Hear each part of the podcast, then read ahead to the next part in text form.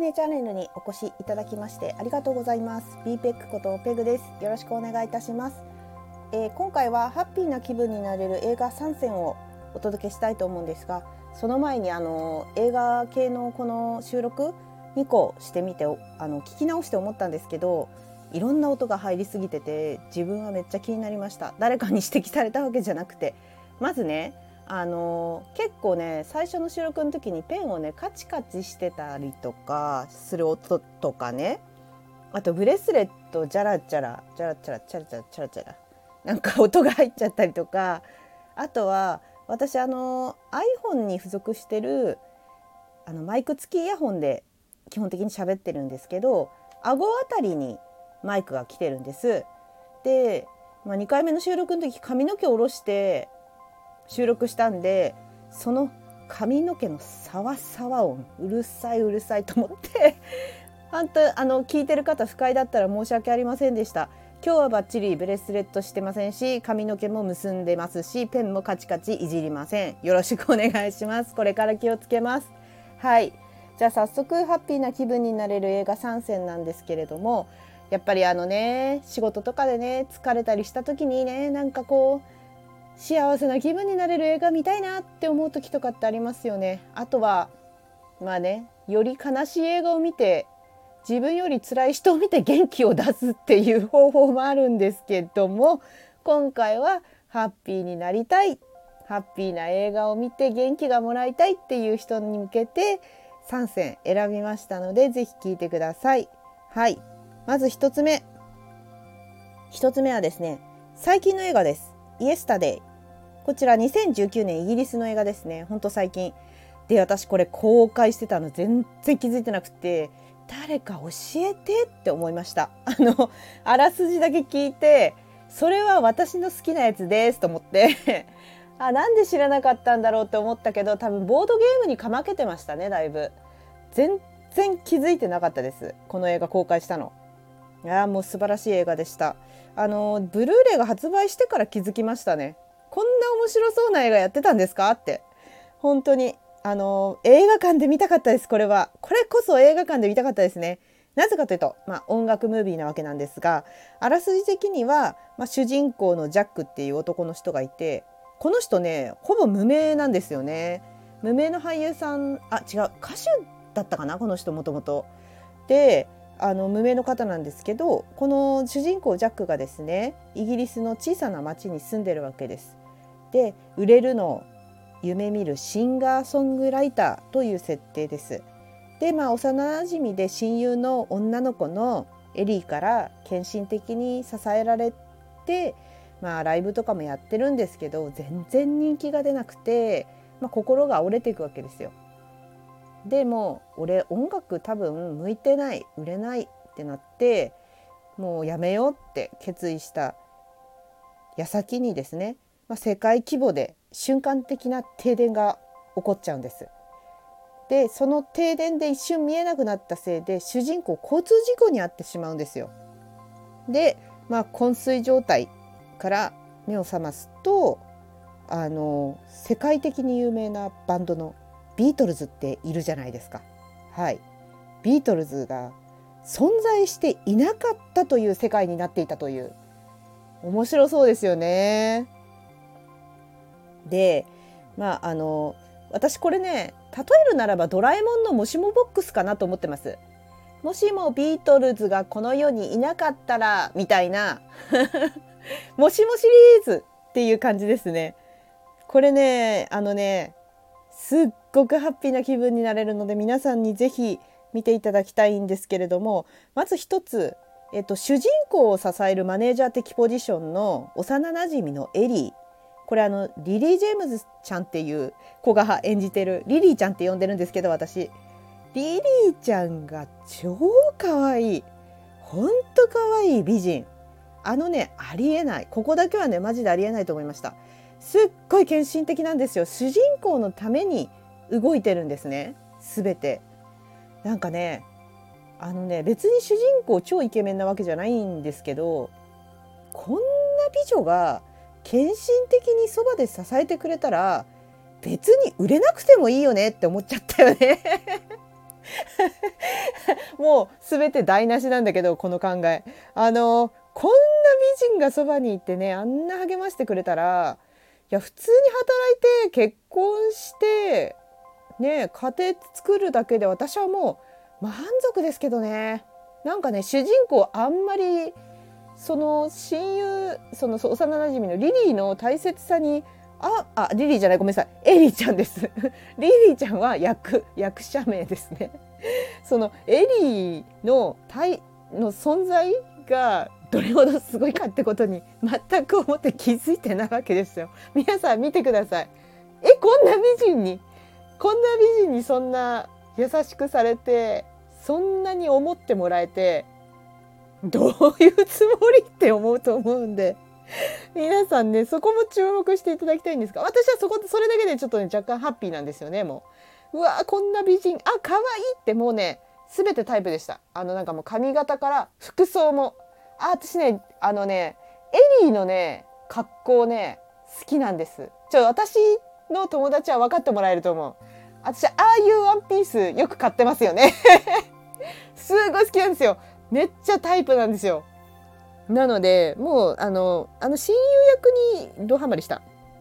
まあでも主人公も歌うまいですし見どころはそれだけじゃない。もしもこの世にビートルズがいなかったらっていうところ。そして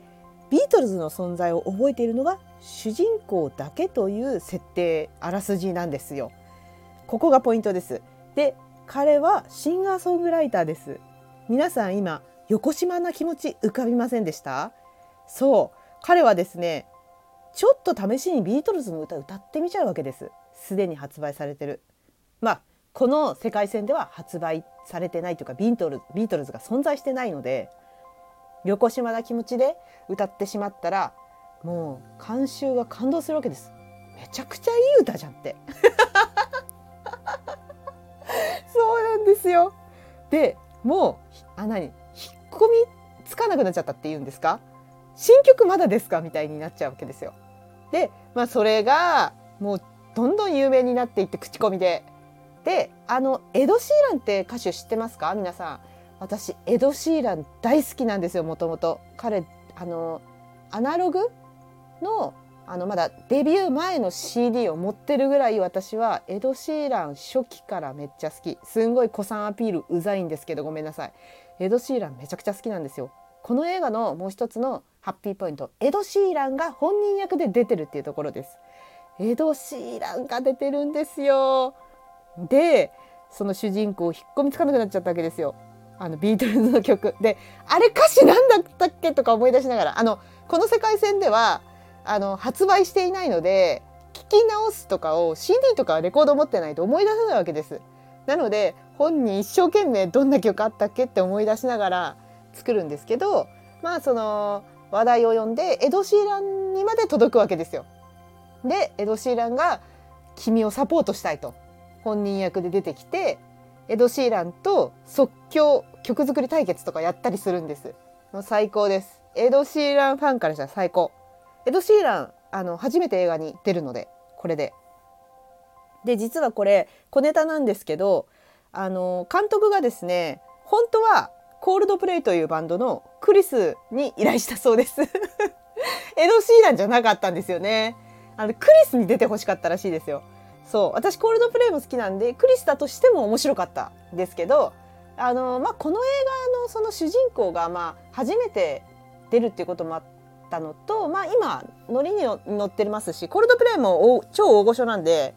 あのそう考えるとエド・シーランでよかったんじゃないかなとも思ったりあのこの映画ね全体的にすごく優しい映画なんですね。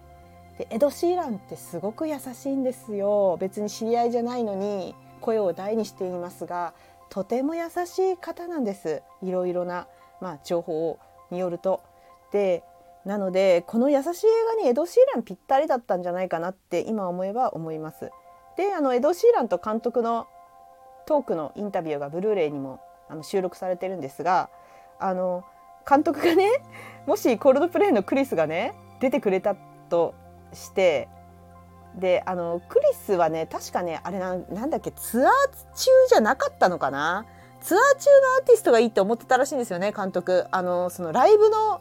映像を撮りたかったから。主人公で。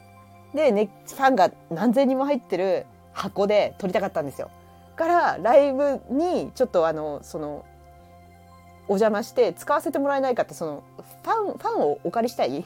ていう考えがあったらしくなんかそれでもしそのクリスだった場合にツアー中じゃなかったらあのエド・シーランにちょうどツアー中だったからお願いしてその箱だけ借りるっていう 提案をしてたかもしれないな僕はって エド・シーランに言ったらエド・シーランがちょっと困惑しながら「それでもいいよ」って 言ってあげてるシーンが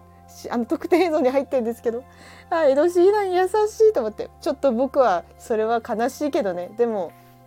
あの監督のお願いならいいよとか言って言ってあげてるいいシーンがあります。まあ、とにかくですねこの映画ポイントは優しい人しかいないというところです。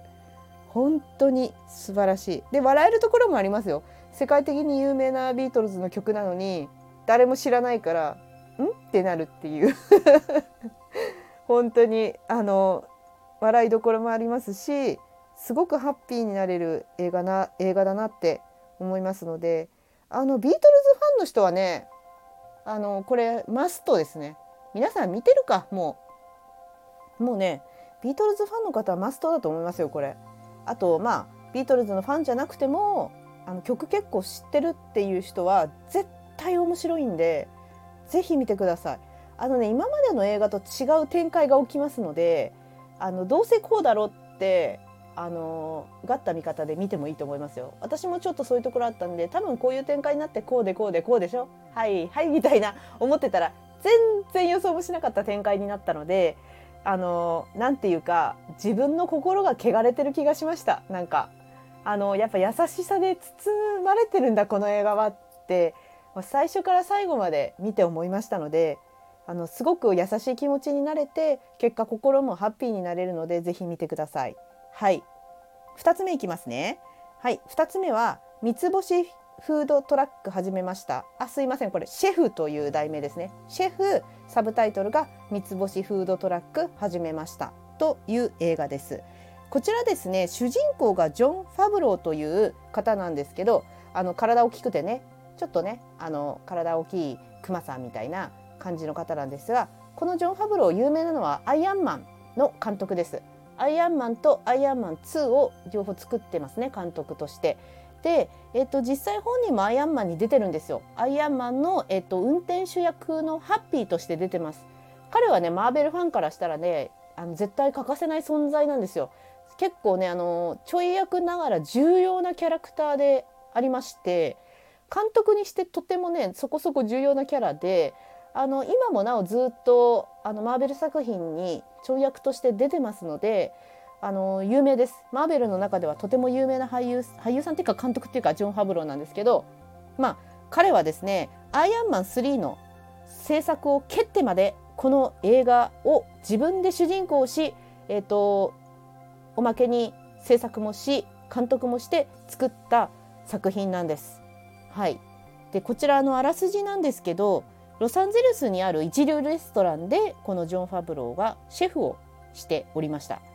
えー、っと役名はカールだったと思います。そうでカールはですねあのメニューにあれこれね自分が作るメニューにあれこれ口出しするオーナーと対立するわけです。はい、なんかもっと観客なんて言ったかなんかおなじみのものを作れみたいなことをすごい言われて僕はもっとこういうふうにしたいんだああいうふうにしたいんだっていうシェフのねあの意地みたいなものがあって対立するんですよ。でまああの突発的にまあ店を辞めてしまうことになるんですけど、まあ、全てはですね SNS を知らないおじさんが本音ダダ漏れでやらかしてしまったっていうのが スタートっていうね私追敗なんでめちゃくちゃこの点面白かったです。あらあらあらと思いました。そんなこと言ったらダメだよ。炎上するよって思ってたら、案の定大炎上の大拡散をしました。SNS で。で、それに対して取った行動もさらに炎上を生むというか、もうね、見ててね、もう笑っちゃいましたね。なんかね、あの、この、ななんていうかこの、炎上した時にね拡散して炎上した時にあの自分で動画かなんか撮るんですよね。好き勝手に酷評しやがって傷つくじゃんみたいなことを言うんですけどそれをめちゃくちゃ笑いました。なんかどうやら多分ねあのねアイアンマン2でかなり酷評されたらしいんですよね。多分それに対してのアンサーなんじゃないかっていうふうにファンの間では言われてます。はい。すいません。あらすじの途中だったんですけどまあお店をねそういう事情もあって辞めてしまうわけなんですけれどもであの仕事を探さなきゃいけないっていう中で、まあ、あのマイアミに行く行くことにあることがあの元奥さんのちょっと言葉のきっかけでマイアミに行ったんですけどその時の絶品のキューバサンドイッチ。キューバサンドイッチに出会ってしまって彼は、まあ、キューバサンドイッチすげえってなって なんか感銘を受けてボロボロのフードトラックでフードトラックを買ってマイアミからロサンゼルスまでの間、えーと、旅をしながらキューバサンドイッチを販売するというロードムービーです。はい、この、えーと、キューバサンドイッチねボロボロのフードトラックに一緒に乗るのが、まあ、昔からの友達とあと元嫁との間にできた息子10歳の息子が一緒に乗ってキューバサンドイッチ店を手伝うんですけどあのねいい映画ってこのまま一生終わらなければいいのにと思いませんか？これまさにそれなんですよ。もうねあのキューバサンドイッチをあの道中っていうか旅をしながら販売していくあれ一生見てられるなと思いました。すごくねワクワクするしあの息子とのねなんかすごくいいなと思います。あの父と息子の2人の旅っていう感じですね。本当に。なんかもうこの映画はですね、まあ、料理オタクの主人公が本当に好きなことをするために人生再出発をするという話でもあり、えっと、そのまあ彼のね息子さんその彼の息子さんにとってはこれ最高の夏休みの思い出になったのではないかと私だったらこれ一生忘れられない思い出になると思いますいや本当にね素晴らしいんですよ。で、まあ、あのアイアンマン3を蹴ったという話をしました。アイアンマン3の制作を蹴ったっていうのは、まあ、揉めてやめたわけじゃなくてあの全員があのなんだろう後押ししてアイアンマン3を蹴っる形になるんです。というのもこの三つ星フードトラックを撮りたいからアイアンマン3を蹴ったんですよ。この話をですねあの制作陣や、えーと一緒にえっと、映画やってた、えー、ロバート・ダウニー・ジュニアアイアンマンやってた人ですねロバート・ダウジダウニー・ジュニアや、えっと、アイアンマン2に出てたスカーレット・ヨハンソン私の大好きな女優さんですめっちゃ美人のとかに、まあ、話をしてたらみんなやった方がいいよって好きなことやりなってみんなが背中を押したんです。でこの三つ星フードトラックの撮影中にえー、っとロバート・ダウニー・ジュニアとかもアイアンマンの撮影とかもあったんですけどこのシェフの中で、えっと、ロバート・ダウニー・ジュニアもスカーレット・ヨハンソンも応援するっていう気持ちを表明するためにちょい役で友情出演で出てるので是非あのマーベルファンも楽しい作品だと思います。あのね本当に是非とも見てください。とてもなんかね幸せな気持ちになれる。でさっき話した「イエスタデー」と一緒でなんかすごく温かい人多いなっていう映画です。なので結構ねあとね気をつけてほしいことが1個あってこの映画飯テロ映画です完全に。あのねそのジョン・ファブロー主人公がですねあのやっぱ一流のシェフっていうのを演技で見せるために料理学校にめちゃくちゃ通ってて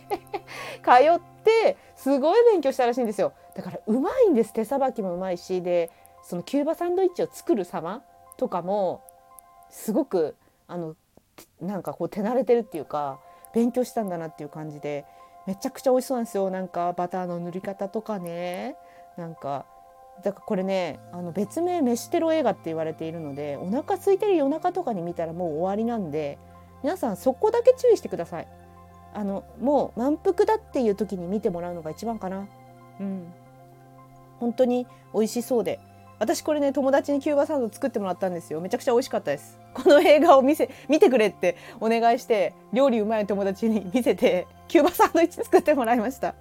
いやこれを見たらねキューバサンドイッチ絶対食べたくなるんでぜひ見てくださいはい長くなりましたが最後に、えっと、紹介したいのは「始まりの歌」2013年アメリカの作品です。いやーこれね大好きなんですよ私。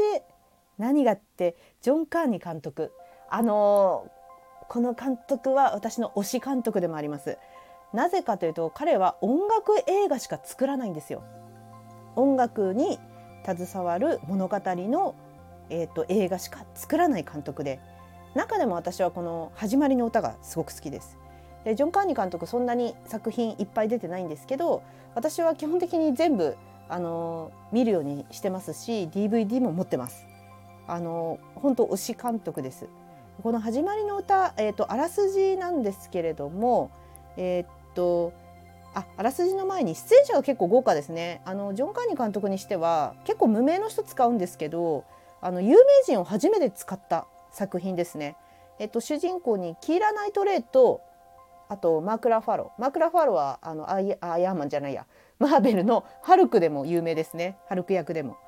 であと大人気バンドのマルーン5のボーカルのアダム・レビーンが出てます。えー、彼初出演ですね映画なんですけど、まああのキーラ・ナイトレイとマーク・ラ・ファローがダブル主演って考えてみた方がいいかなと思います。とねミュージシャンの恋人をが、えーと、アダム・レビーンなんですけど、えっと、その、えっと、主人公キーラ・ナイトレイの恋人アダム・レビーンとね一緒に共作した曲がヒットしたのを機にですねあのアダムと一緒にニューヨークにやってきたわけですキーラ・ナイトレイ。えっと名前はグレタという役なんですけどでグレタが恋人と一緒にやってきたんだけどいろいろあってですね、えーと、恋人との関係が終わりを告げてしまうわけです。これあらすじにも書いてるのでネタバレではないです。はい、あのでまああの2人でこれからやっていこうっていう時に、まあ、恋人関係が終わってしまうわけなんですけれども、まあ、一方でもう一つ、えー、マークラ・ファロの方ですねマークラ・ファロの方はというと,、えー、っとかつてはヒット曲を飛ばした栄光が栄光栄光やどこにみたいな落ち目のプロデューサーのダンという役をしております。しかも、えっと、奥さんとは別居中娘もいるんですよね年頃の。はい娘もいるんだけどまああのこだわりが強いプロデューサーで本当なんかね最初登場シーンもね頭ボサボサのねなんか小汚いおっさんの格好で 出てくるんですけどまあさっき話したキーラ・ナイトレイ恋人とねあのうまくいかなくなっちゃったキーラ・ナイトレイとあとこのプあの落ち目のプロデューサーダン2人が出会って音楽を作ることになって、まあ、その音楽を通して人生行き詰まった2人が新たな一歩を踏み出すというストーリーです。いやこれね最高ですね。本当にあのね何が最高って音楽って素晴らしいなって本当にそれが詰め込まれている映画です。あの別に音楽を詳しくなくてもあのみんなね何かしらこの曲いい曲だなって思うこと人生に絶対一度はあると思うんです。ああいうちょっと高揚する気持ちっていうのがこの映画に本当に詰まってるんですね。もう高揚感がすごいあの見てる時の。まあ、最初はまあそのキーラ・ナイトレイと,、えーと、マルーン5のアダム・レビン。この2人の恋人関係の話から最初スタートするわけで最初私初めて見た時なんかテレビドラマかなっていうぐらいの全く期待しない気持ちで見ていったんですけど、えー、50分今でも覚えてます。開始50分過ぎたあたりからもうちょっと鼻血出るかもしれないぐらいワクワクしちゃって。恋愛とかじゃないです音楽で鼻血出そうだったんですもううおーってなってもうワクワクがすごかったんですよね。ねほんとすごいんですよ。でやっぱ音楽を作るのにななんかこうあいつ売れ線に行っちまったなとかいう言葉よくあると思うんですけどその売れ線に行っちまったが何かっていうのが一体何なのどんなことだろうってわからない人もいるんですけどこれを見たらなんとなくわかると思いますよ。なんかねその辺りちょっとなんかちゃんと説明されてるっていうかちゃんと表現されてるというかなんかすごいね分かりやすく表現されててそこその辺りも面白かったんですけど、まあ、あの2人ともですね音楽を作るってなってもその落ち目プロデューサーと恋人とうまくいかなくなったあの女の子ですね2人ともあの、まあ、お金がないわけですね。であの一緒に音楽を作ろうってなってもやっぱレコーディングスタジオってお金かかるじゃないですか。でそれを2人で話し合ってる時にそもそもなんでみんなレコーディングスタジオで撮るのかなっていう話になってであのまあ機材揃ってるからねみたいな 感じであの話すんですけどじゃあ機材がそ機材だけ持ってればいいってこと？みたいな話になりましてなんでスタジオで撮るのって。スタジオで撮らなくてもよくない？ってなったところからこうアイディアが広がってってもうニューヨークのね街並みの喧騒も音楽に入れればいいじゃないと。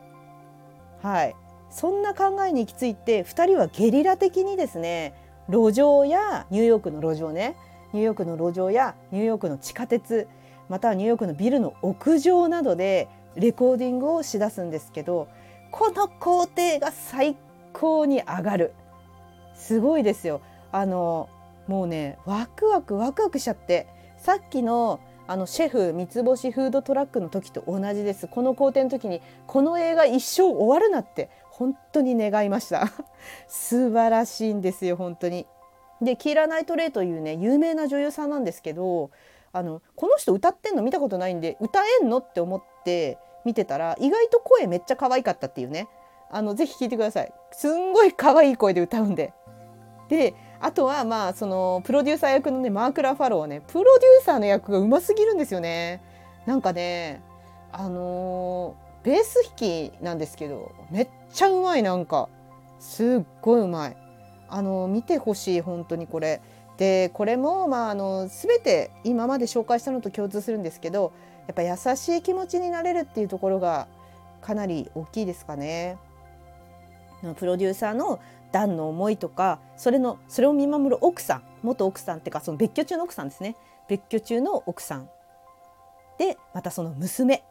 はい。娘ちゃんねあのね私この時ね初めて見たんです。ヘイリー・スタンフェイルドフェイルド？っていうあの女優さんなんですけど彼女この時初めて見たんですけど今超有名人ですね。今や。あの歌手でもあのめちゃくちゃビルボードチャートで上位にいますしあのライブパフォーマンスとかもすごいやってますしあの女優としても映画で主演張って「セブンティーン・スイート・モンスター」だっけ？あのすごくね今や有名なんですこの娘ちゃん。なんであのぜひこの娘ちゃん娘ちゃんも演技うまかったんですよすごいあのパパに対するあの年頃の娘のねあの感じねなんかねすごくねうまかったですね。でもパパのこと好きなんだなっていう表情とかめちゃくちゃ良かったですね。でまああのねこの映画の中でいいセリフがいっぱいあるんですけど、まあ、あのこの映画全てを物語ってるなと思う、えっと、セリフが音楽があれば平凡な風景が意味のあるものに変わるっていうセリフがあるんですけどこの映画全てにそれが詰まってる。本当に素晴らしい。でエンドロールまで見てほしいです。最後まで私は最高でしたね。で初めて見た時の感想としてはあの普通にすごいハッピーでこの映画最高って思ったけどまああの満天星とまではいかないぐらいだったんですがまあちょっとブルーレイ買って私あの同じ気に入った映画何回も見るタイプなんですけど始まりの歌はね相当見てるんですよ。あもうね20回ぐらい見てると思うんですけどあのなんだろう見れば見るほどこの映画ねなんかいろんな感情湧いてくるので結構スルメ映画だと思いますよ。最初あまああのうんうん普通に面白かったよぐらいの人ももう一回見てほしいです。あのねそのエンドロールじゃなくて終わり方とかもいろいろな意見があってなんであんなとこで終わったんだろうという人もいるんですけど私はこれを完全に自分目線で説明したいでも説明したらネタバレしちゃうんで言えないんですけど私はこうだったんじゃないかなってあの私だったらこうだったなって 私だったらこういう思いでああしましたっていうあのメッセージがあります。であの何と言ってもこの始まりの歌本当に曲をちゃんと仕上げているわけです。このジョン・カーニー監督ってあの曲ちゃんと全部仕上げてるんですよ。なのであのこの映画用にね曲が全部めちゃくちゃいいです。だからこの映画見終わった後に皆さん必ずあのあれですよ曲を買ってしまいますよ。私は最終的に CD を買いましたがあの絶対曲を落とすと思います。この曲で一番有名なのは「ロストスターズ」っていうあの曲なんですけどこれのキーラ・ナイトレイバージョンとアダム・レビーンバージョンマルーン5のアダム・レビーンバージョンと2つあるんですけどどっちもすごくいいですしロストスターズは私も本当にめちゃくちゃ聴いてます。毎日毎日。本当に。あの私洋その洋楽を聴かない日がないので中でもロストスターズはねめちゃくちゃ疲れた時とかも染み入りますしすごくいいです。音楽って素晴らしいって音楽詳しくない人でもぜひ思える作品なので始まりの歌はぜひ見てください。すごく幸せな気持ちになれますよ。もうね周りの人たちも全員全員いいんですよ。本当に。あの支える人たちが素晴らしい。そしてめちゃくちゃテンションが上がります。もう中盤から。なのでぜひとも見てください。あもうまだまだね語りたいというかなんならネタバレ込みでいろいろ語りたいくらいなんですけど一応ね知らない人がいるかもしれないのでこの辺にしておきます。はい。なので疲れた時とか気分が落ち込んでる時にぜひこの3作品見て元気を取り戻してください。はいじゃあまた次回何撮ろうかな何がいいかなまあでも語りたいことはまだまだたくさん語り映画語りたい映画は本当山ほどありますんで皆さんまだまだあの参考に聞いていただければ幸いです。それではまた次回の収録でお会いしましょう。ありがとうございました。さようなら。バイバイ。